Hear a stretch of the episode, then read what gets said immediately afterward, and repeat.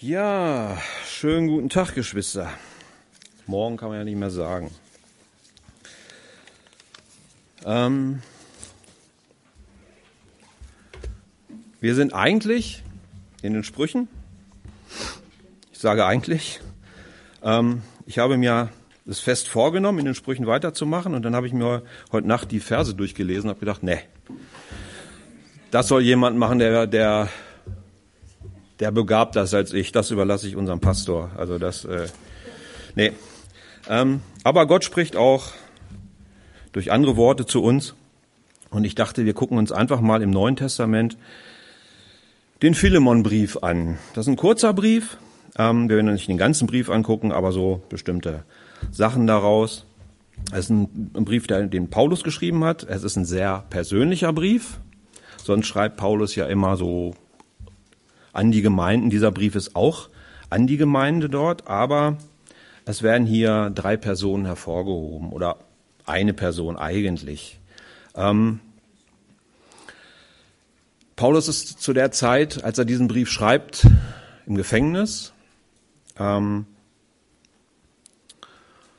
hat aber trotzdem diese Gemeinde auf dem Herzen. Ähm, und er schreibt ja auch, was sehr interessant ist im ersten Vers. Er schreibt, er stellt sich vor, Paulus,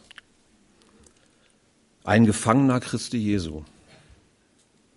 Er schreibt nicht, Paulus, ein Gefangener Roms, ein Gefangener dieser Welt, diese Mächte dieser Welt, sondern er schreibt, und das ist so wichtig hier, ein Gefangener Christi Jesu.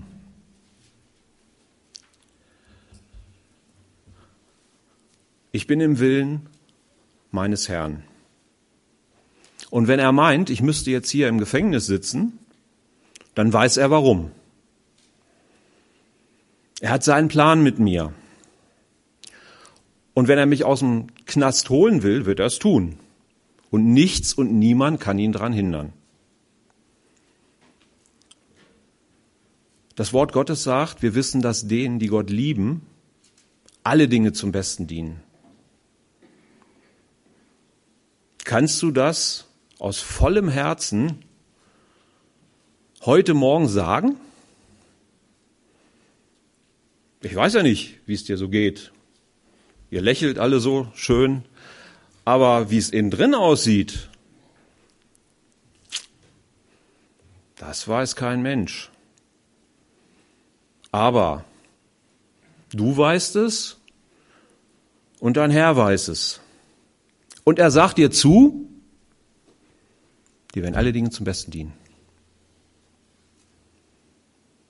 Egal, was du im Moment durchmachst. Vielleicht geht's dir gut, vielleicht geht's dir aber auch weniger gut. Du hast Angst vor morgen, du hast Angst vor nächste Woche, was auch immer. Du bist überfordert, du hast Angst vor irgendwas. Der Herr ist bei dir und er hat einen Plan mit dem Ganzen. Also, Paulus, ein Gefangener Christi Jesu und Timotheus, der Bruder an Philemon, den lieben unseren Mitarbeiter und an Apia, die Schwester und Archippus, unseren Mitstreiter und an die Gemeinde in deinem Hause. Gnade sei mit euch und Friede von Gott, unserem Vater und dem Herrn Jesus Christus.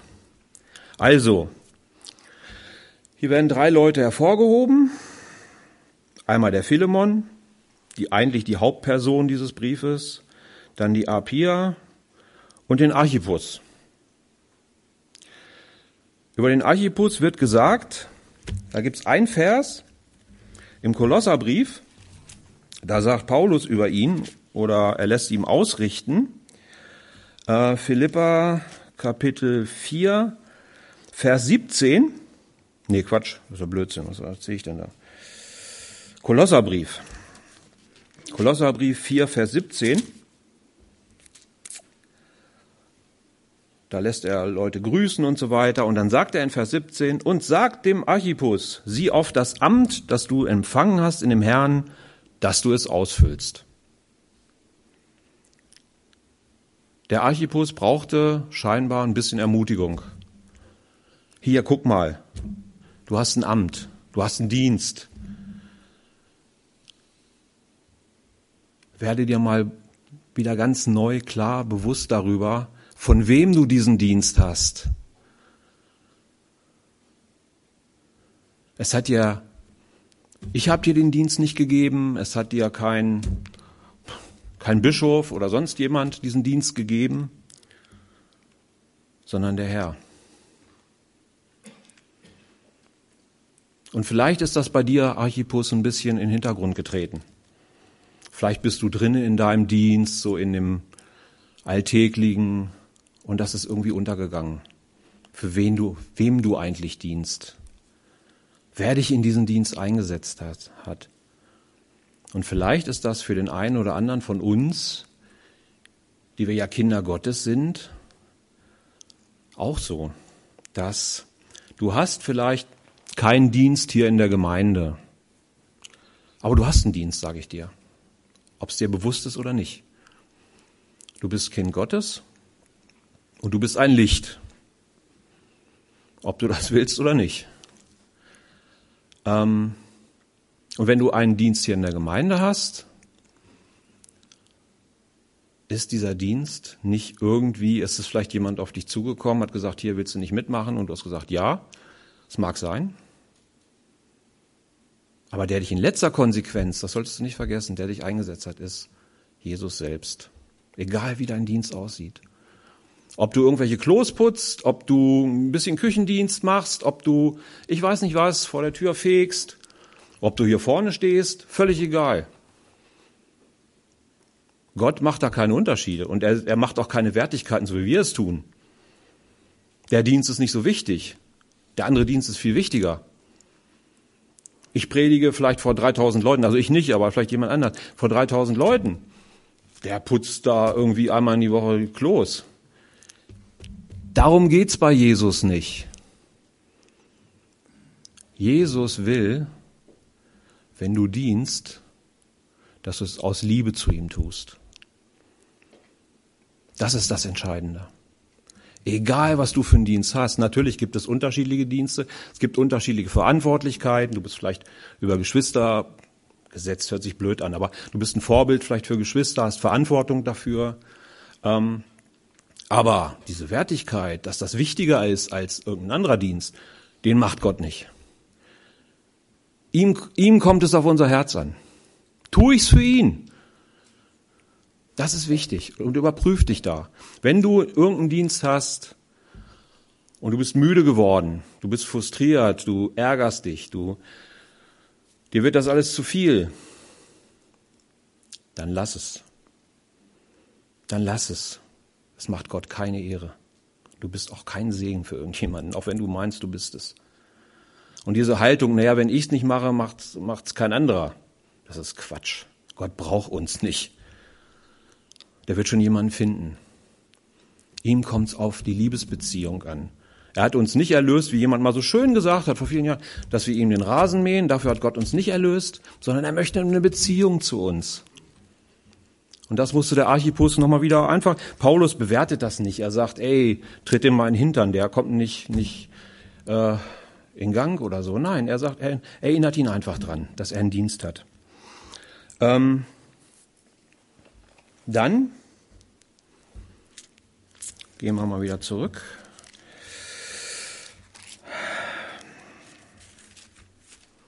Huch, jetzt ist Philemon weg. Da ist er. Ähm,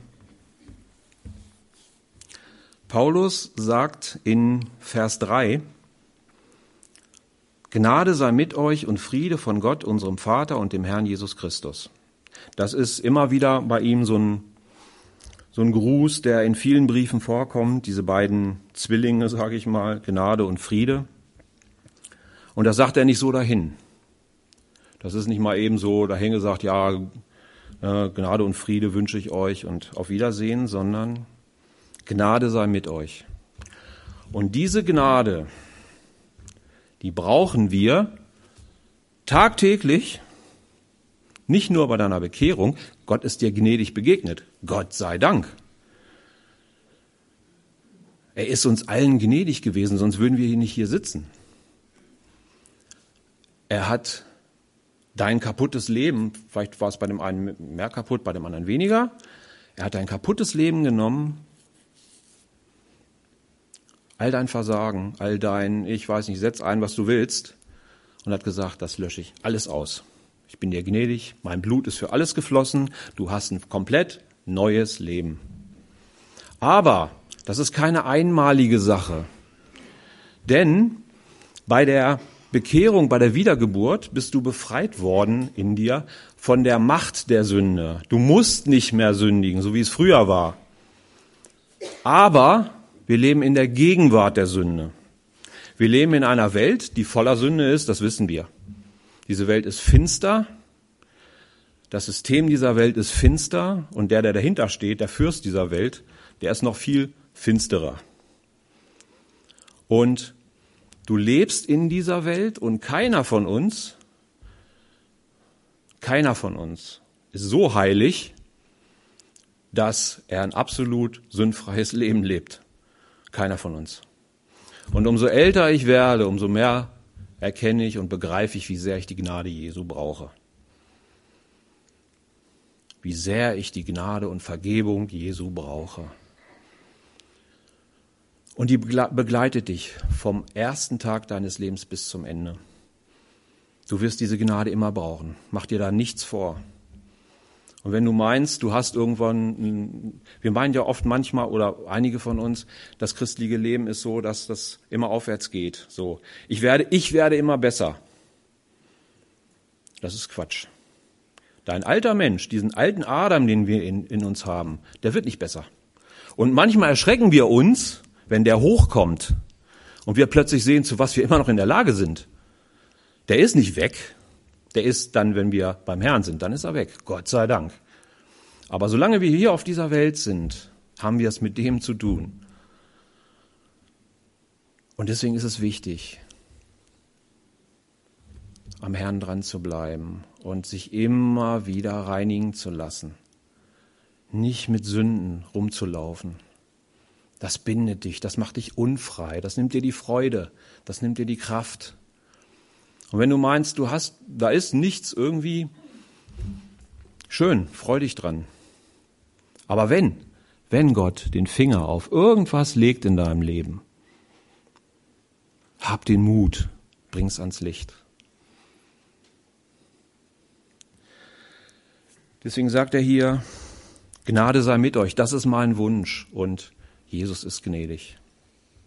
Gnade sei mit euch und Friede von Gott, das entspringt daraus. Du hast Frieden mit Gott. Gott ist nicht dein Feind. Er ist dein Freund. Er ist dein, dein Liebhaber, dein, ja, der, der dir am nächsten sein sollte.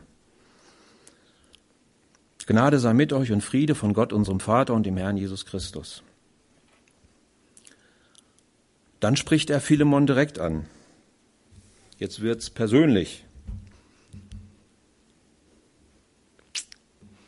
Wenn ich, wenn ich mir vorstelle, ähm, irgendjemand schreibt einen Brief an die Gemeinde, ein Pastor von irgendwo außerhalb, und ich bin ja Gott sei Dank hier nicht der Pastor, und er geht an Jörg, und Jörg muss diesen Brief hier vorne vorlesen, und der wird sehr persönlich, dieser Brief.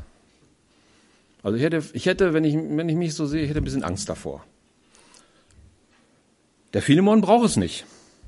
Denn Paulus sagt hier, ich danke meinem Gott alle Zeit wenn ich deiner gedenke in meinen Gebeten. Das ist doch schön, was er hier über seinen Bruder sagen kann. Ich danke meinem Gott für dich, dein Leben, deine Hingabe.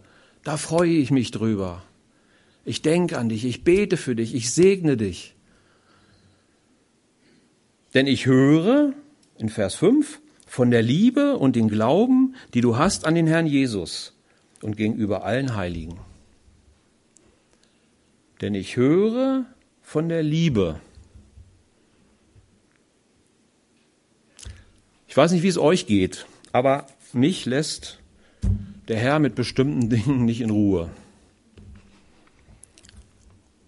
Er stellt mir immer wieder die Frage, immer und immer wieder, also nicht alle fünf Minuten, das nicht, aber er stellt mir immer wieder die Frage,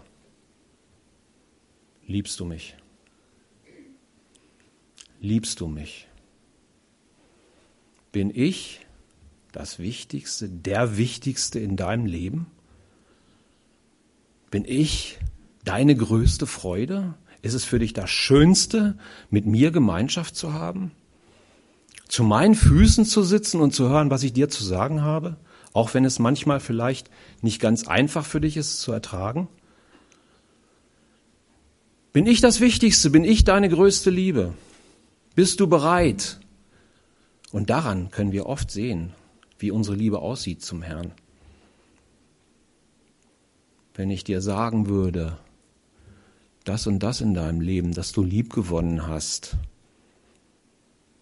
lass das mal, gib das mal weg. Wie sieht's dann aus mit meiner Liebe? Wie sieht's aus, wenn einfach als blödes Beispiel, wenn der Herr mir plötzlich sagen würde, ich bin ja jetzt nicht unbedingt reich, aber wenn er mir sagen würde, hier, deinen kleinen Palast, den du da hast, verkauf den mal oder gib's, gib's weg. Lass alles hinter dir und leb mal unter Obdachlosen. Mach das mal aus Liebe zu mir. Dann würde ich irgendwie meinen, ich habe nicht richtig gehört. Bin ich, wäre ich bereit dazu? Das beste Beispiel ist hier unser lieber Bruder Paulus. Paulus, der vor seiner Bekehrung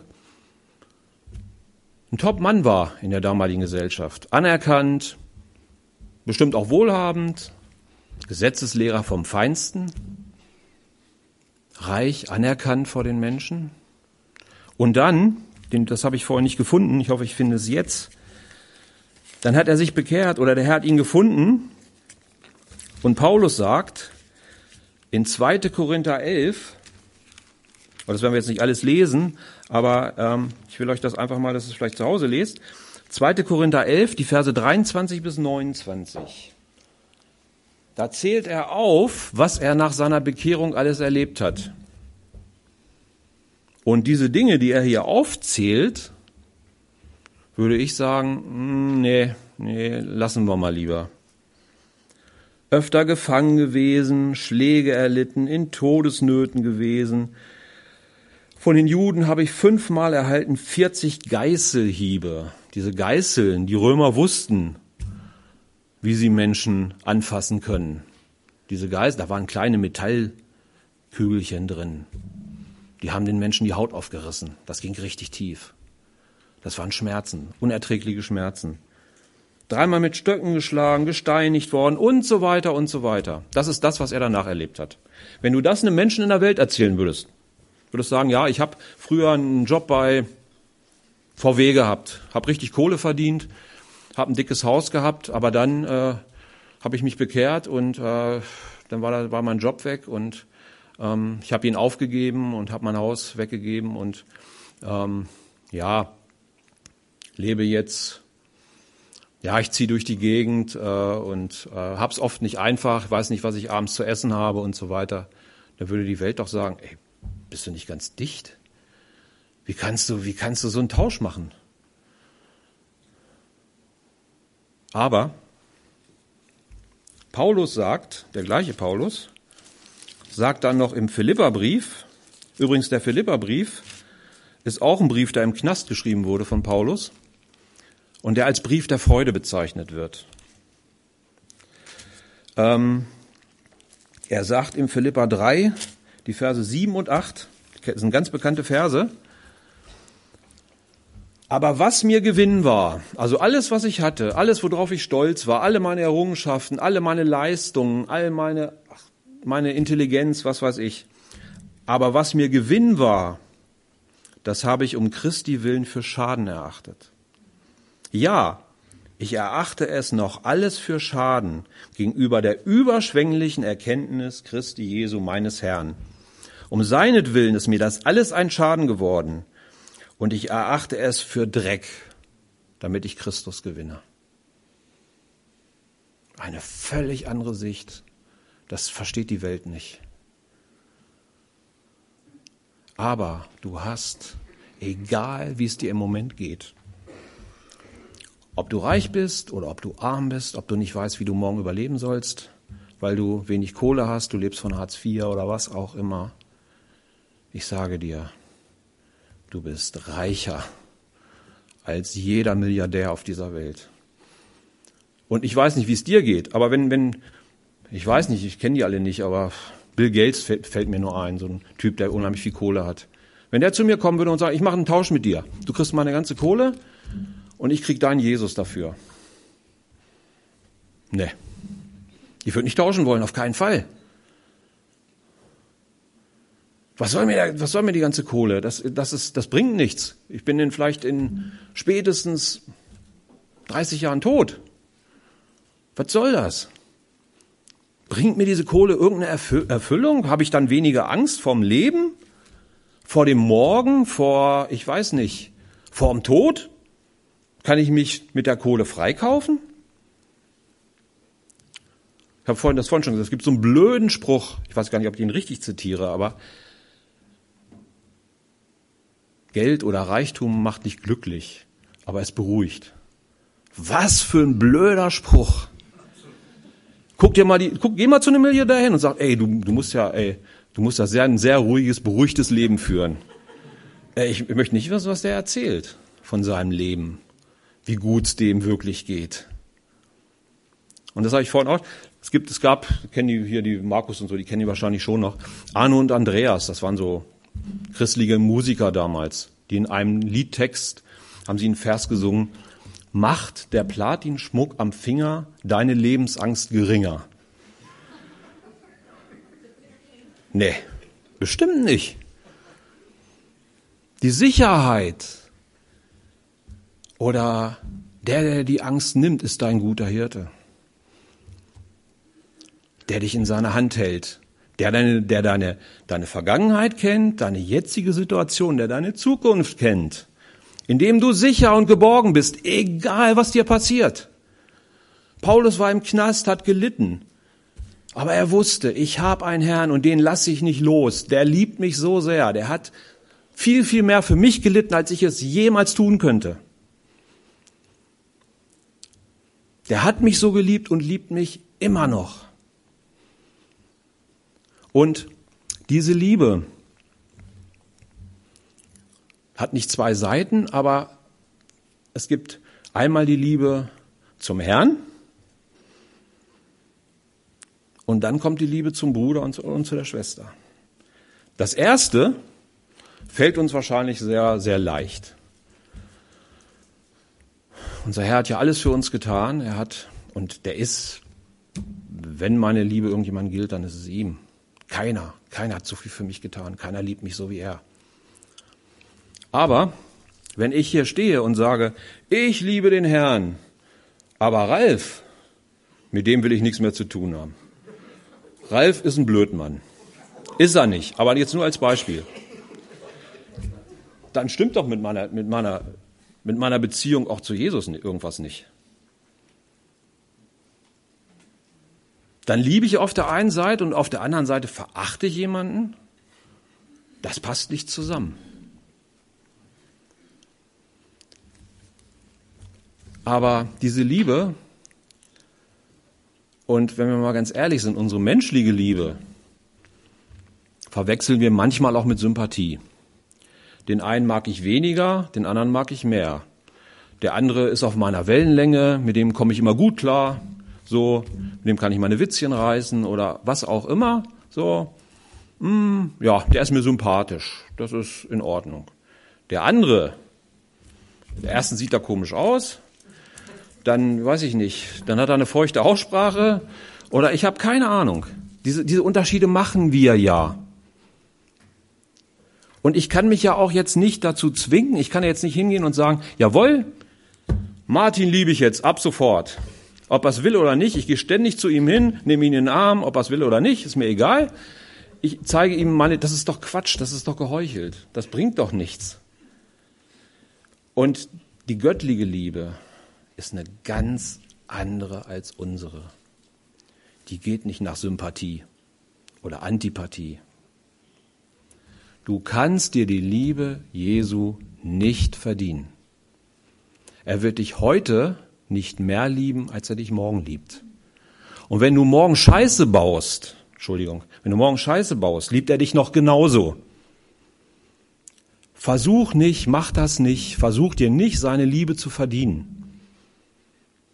Und er liebt, das ist herausfordernd, er liebt den tollsten, hingegebensten Bruder oder Schwester hier in der Gemeinde genauso wie den größten Spötter da draußen. Seine Liebe macht keinen Unterschied. Klar, er liebt nicht das, was wir tun. Dafür ist er gekommen, ist am Kreuz gestorben. Das liebt er nicht, weil er weiß, dass uns das zerstört und alle Menschen um uns herum. Das nicht. Aber die Liebe, er steht da und wartet. Er geht auf Menschen zu. Er macht das Liebesangebot. Komm noch zu mir. Ich habe alles für dich gegeben. Ich habe überfließendes Leben für dich. Wenn jemand sagt, nein, will ich nicht, bricht ihm das Herz, aber er hört nicht auf zu lieben. Er liebt trotzdem. So ist seine Liebe. Aber wie können wir diese Liebe kriegen, bekommen? Wo wir doch so sehr nach unseren seelischen Gefühlen gehen und den mag ich und den mag ich nicht.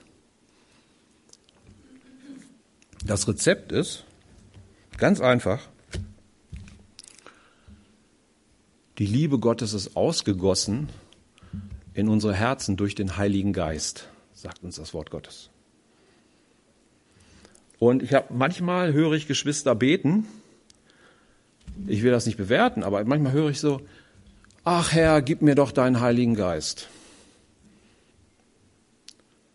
Gott wird dir nichts geben, was du bereits schon hast.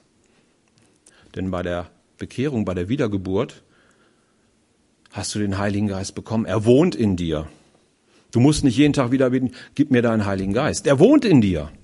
Das oder das Problem oder die Sache ist nur, wie viel Raum hat er in meinem Leben? Wie viel Raum? Ist er Mittel zum Zweck? Dass wenn ich entmutigt bin, dass ich neuen Mut brauche, dass da, wo ich, ja, wo ich Freude brauche, dass er mir Freude gibt und, und, und so weiter. Dass ich immer gesegnet bin, wenn ich das Wort lese, dass mir der Himmel aufgetan wird, klar, das macht er alles, überhaupt nicht die Frage. Aber was ist, wenn er zu dir sagt, ich will aber Herr in deinem Leben sein und ich möchte sagen, wo es lang geht. Ich will die Herrschaft haben in deinem Leben. Das ist nochmal ein ganz anderer Schritt. Meine eigenen Ziele, meine eigenen Vorstellungen, meine eigenen Wünsche aufgeben und jemand anders die Herrschaft überlassen? Jesus verspricht uns nicht, dass wir immer auf Rosen gebettet sein werden. Da ist Paulus ein gutes Beispiel für. Wir müssen die Kosten überschlagen. Aber ich sage euch, das einzige Leben, was sich wirklich lohnt. Und ich bin auch noch nicht so weit. Aber das einzige Leben, bin ich fest von überzeugt, was sich wirklich lohnt, ist in totaler Hingabe. Alles andere, wir wundern uns manchmal, wieso wir so schlecht drauf sind, wieso wir so, ja, schlapp sind, keine Kraft da ist, keine Freude, kein, ich weiß nicht, wenig Leben und soll mich ja keiner ansprechen, das kenne ich gut, denn ich kann manchmal ein richtiger Stinkstiefel sein, ehrlich. Und mit mir ist es dann manchmal schwer auszuhalten. Aber ich habe Geschwister, nicht viele, aber ich habe Geschwister kennengelernt, die brauchen nicht viel sagen. Du bist in deren Nähe und du fühlst dich wohl. Wenn die irgendwas zu dir sagen, die reden meistens nicht so viel. Wenn die was sagen und dich fragen, ey, wie geht's denn dir? dann ist das kein hohler Spruch, wie das bei mir manchmal so ist. Ich frage das jemand, aber hoffe ja bloß, dass er mir nicht irgendwie zu sehr antwortet. Und wir Männer sind da ja meistens auch cool. Wir sagen ja, ja, alles okay, wunderbar, dann kann ich weitergehen. Aber Menschen, die wirklich lieben, den, die interessieren sich wirklich für dich. wo der Geist Gottes Raum hat, die interessieren sich für dich. Und das sollte für uns, wir sollen an der Liebe erkannt werden hier. Wie sieht's mit, ich glaube, dass, es ist auch viel unter uns an Liebe. Aber wie ist es mit Menschen, die hier reinkommen und wie nehmen sie uns wahr?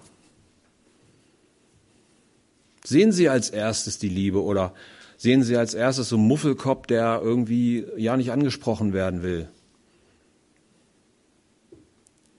Lass uns danach ausstrecken, dass wir dem Geist Gottes Raum geben in uns. Also ich habe vorhin noch vergessen, Mose ist auch so ein gutes Beispiel. Mose, der ein tolles Leben hatte, Sohn als Tochter der Pharao, des, des, des Pharaos, eine hohe, eine sehr hohe Stellung, anerkannt. Wenn der auf die, auf die Straße gegangen ist, dann haben die Leute in, sind in Ehrfurcht erstarrt. Ein wichtiger Mann, reich, und er sagt dann, braucht man nicht aufschlagen, aber er sagt, ähm, oder es wird über ihn gesagt, äh, ich will nicht falsch zitieren, Hebräer 11, da geht es ja um die Glaubenshelden. Ähm, gar nicht angefangen, ähm, Hebräer 11. Ähm, da steht, Hebräer 11, Vers 24, durch den Glauben wollte Mose, als er groß geworden war, nicht mehr als Sohn der Tochter des Pharaos gelten, sondern wollte viel lieber mit dem Volk Gottes zusammen misshandelt werden, als eine Zeit lang den Genuss der Sünde haben, und hielt die Schmach Christi für größeren Reichtum als die Schätze Ägyptens, denn er sah auf die Belohnung. Das ist die richtige Sicht. Such nicht nach Erfüllung in dieser Welt nach Reichtum, nach eine tolle Position. Klar, Gott kann dir das geben, aber du musst richtig damit umgehen können. Such da nicht nach. Liebe und häng dich an deinen Herrn, das ist viel wichtiger. So, ich muss bald schon wieder zum Ende kommen. Hab noch gar nicht angefangen. Ähm, ähm, Philemon, wir gehen zurück zu Philemon. Ähm, denn ich höre von der Liebe und den Glauben, die du hast an den Herrn Jesus und gegenüber allen Heiligen. Dass der Glaube, den wir miteinander haben, in dir kräftig werde, in Erkenntnis all des Guten, das wir haben in Christus. In dir kräftig werden, in Erkenntnis all des Guten, das wir haben in Christus. Mensch, das, wenn wir das aufzählen sollten, was wir Gutes in Jesus haben, das ist unvorstellbar heraus aus Bindungen, aus Verlorenheit, endlich Liebe erleben, eine herrliche Zukunft in Herrlichkeit mit unserem wunderbaren Herrn. Söhne und Töchter Gottes, stellt euch das mal vor. Und noch viel mehr. Wir sind, wie gesagt, vorhin schon so reich in ihm. Ähm und jetzt komme ich zum eigentlichen Thema. Ähm in Vers 8 steht, Darum, obwohl ich, also sagt Paulus hier, darum, obwohl ich in Christus volle Freiheit habe, dir zu gebieten, was sich gebührt, will ich um der Liebe willen doch nur bitten, so wie ich bin. Paulus, ein alter Mann, nun aber auch ein Gefangener Christi Jesu.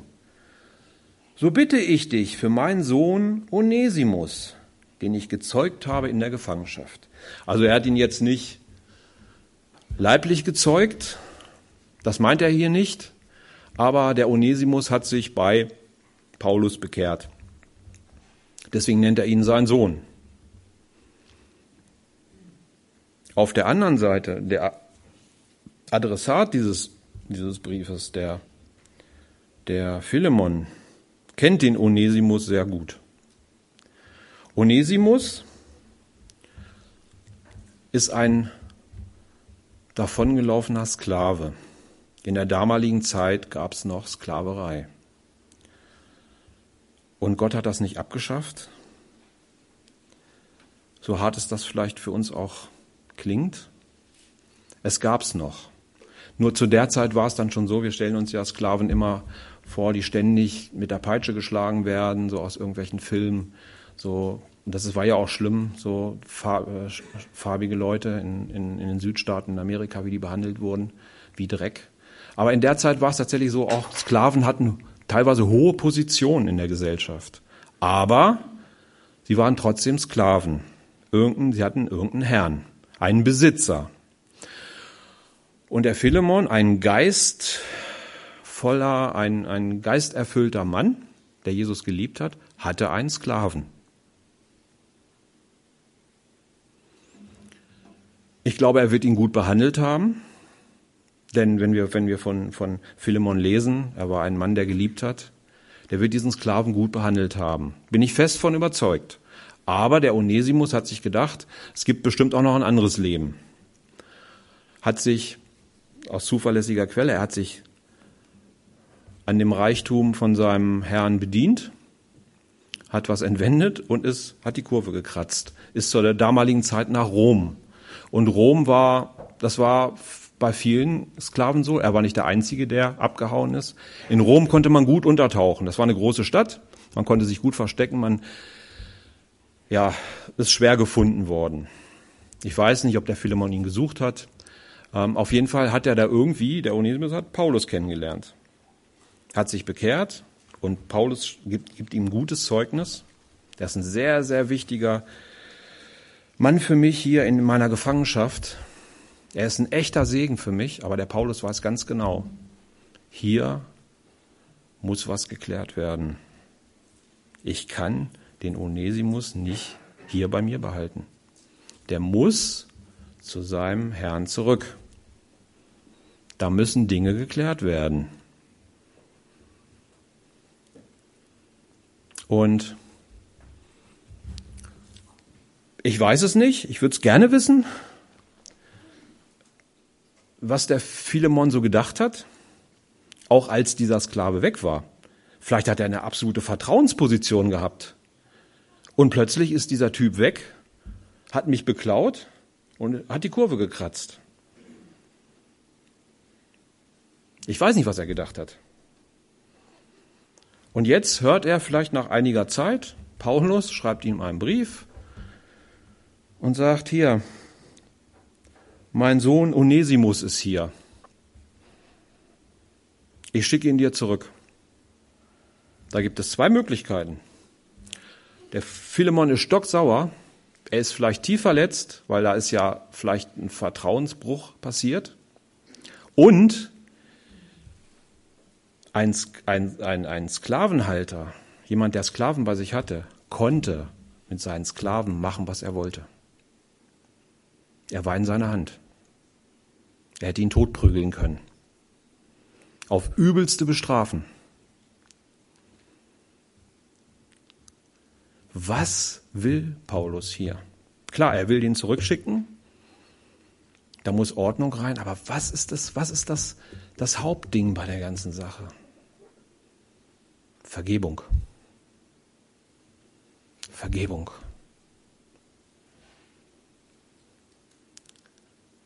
Philemon hat, ich weiß nicht, ob er vergeben hat. Wenn er nicht vergeben hat,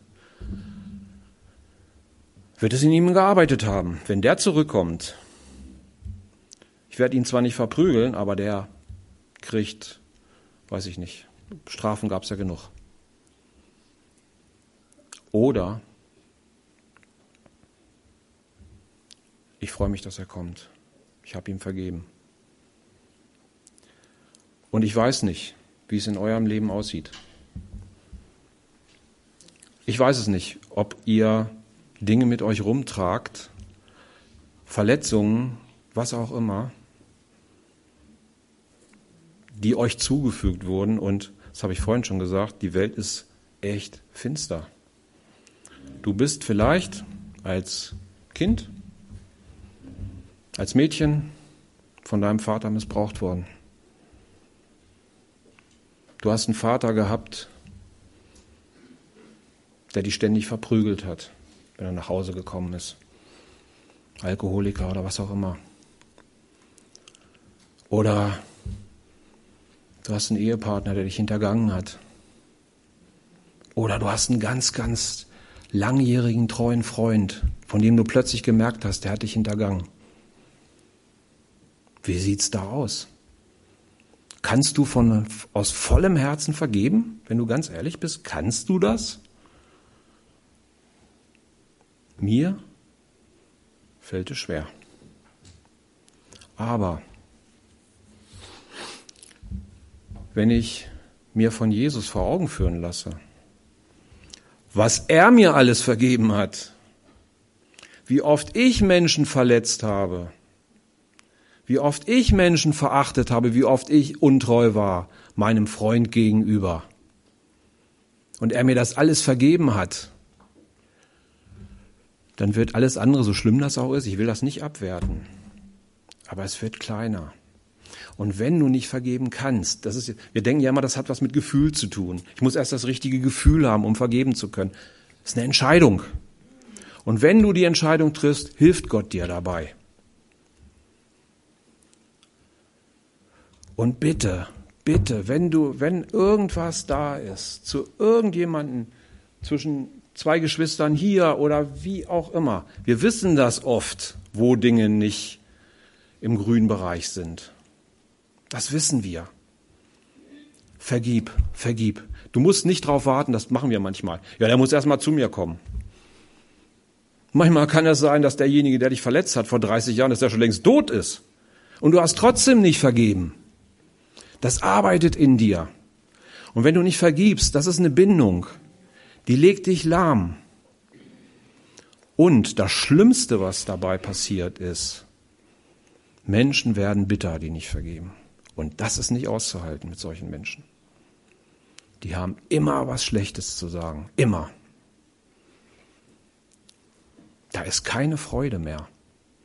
Die können ja ganz genau sagen, vor 40 Jahren hat der mir das und das getan. Und ich kann dir ganz genau sagen, was für eine Hose der anhatte, was für Schuhe der anhatte. Ich, ich, ich höre noch genau den Wortlaut. Das sollte uns nicht bestimmen. Das bindet uns. Das macht uns zu Sklaven. Also bitte, wenn irgendwas ist, hab den Mut. Vergib jemanden, bevor er kommt. Und wenn, wenn er nicht, geh auf jemanden zu. Sprech ihm Vergebung zu. Und auf der anderen Seite nimm auch Vergebung an. Und wir haben hier noch einen, den, den Onesimus, der ja hier einen schweren Weg zu gehen hat. Der ist von seinem Herrn weggelaufen und soll dahin wieder zurück. Der weiß ja gar nicht, was ihm passieren wird. Der ist, ist, er ist immer noch Sklave. Was wird mein Herr jetzt mit mir machen?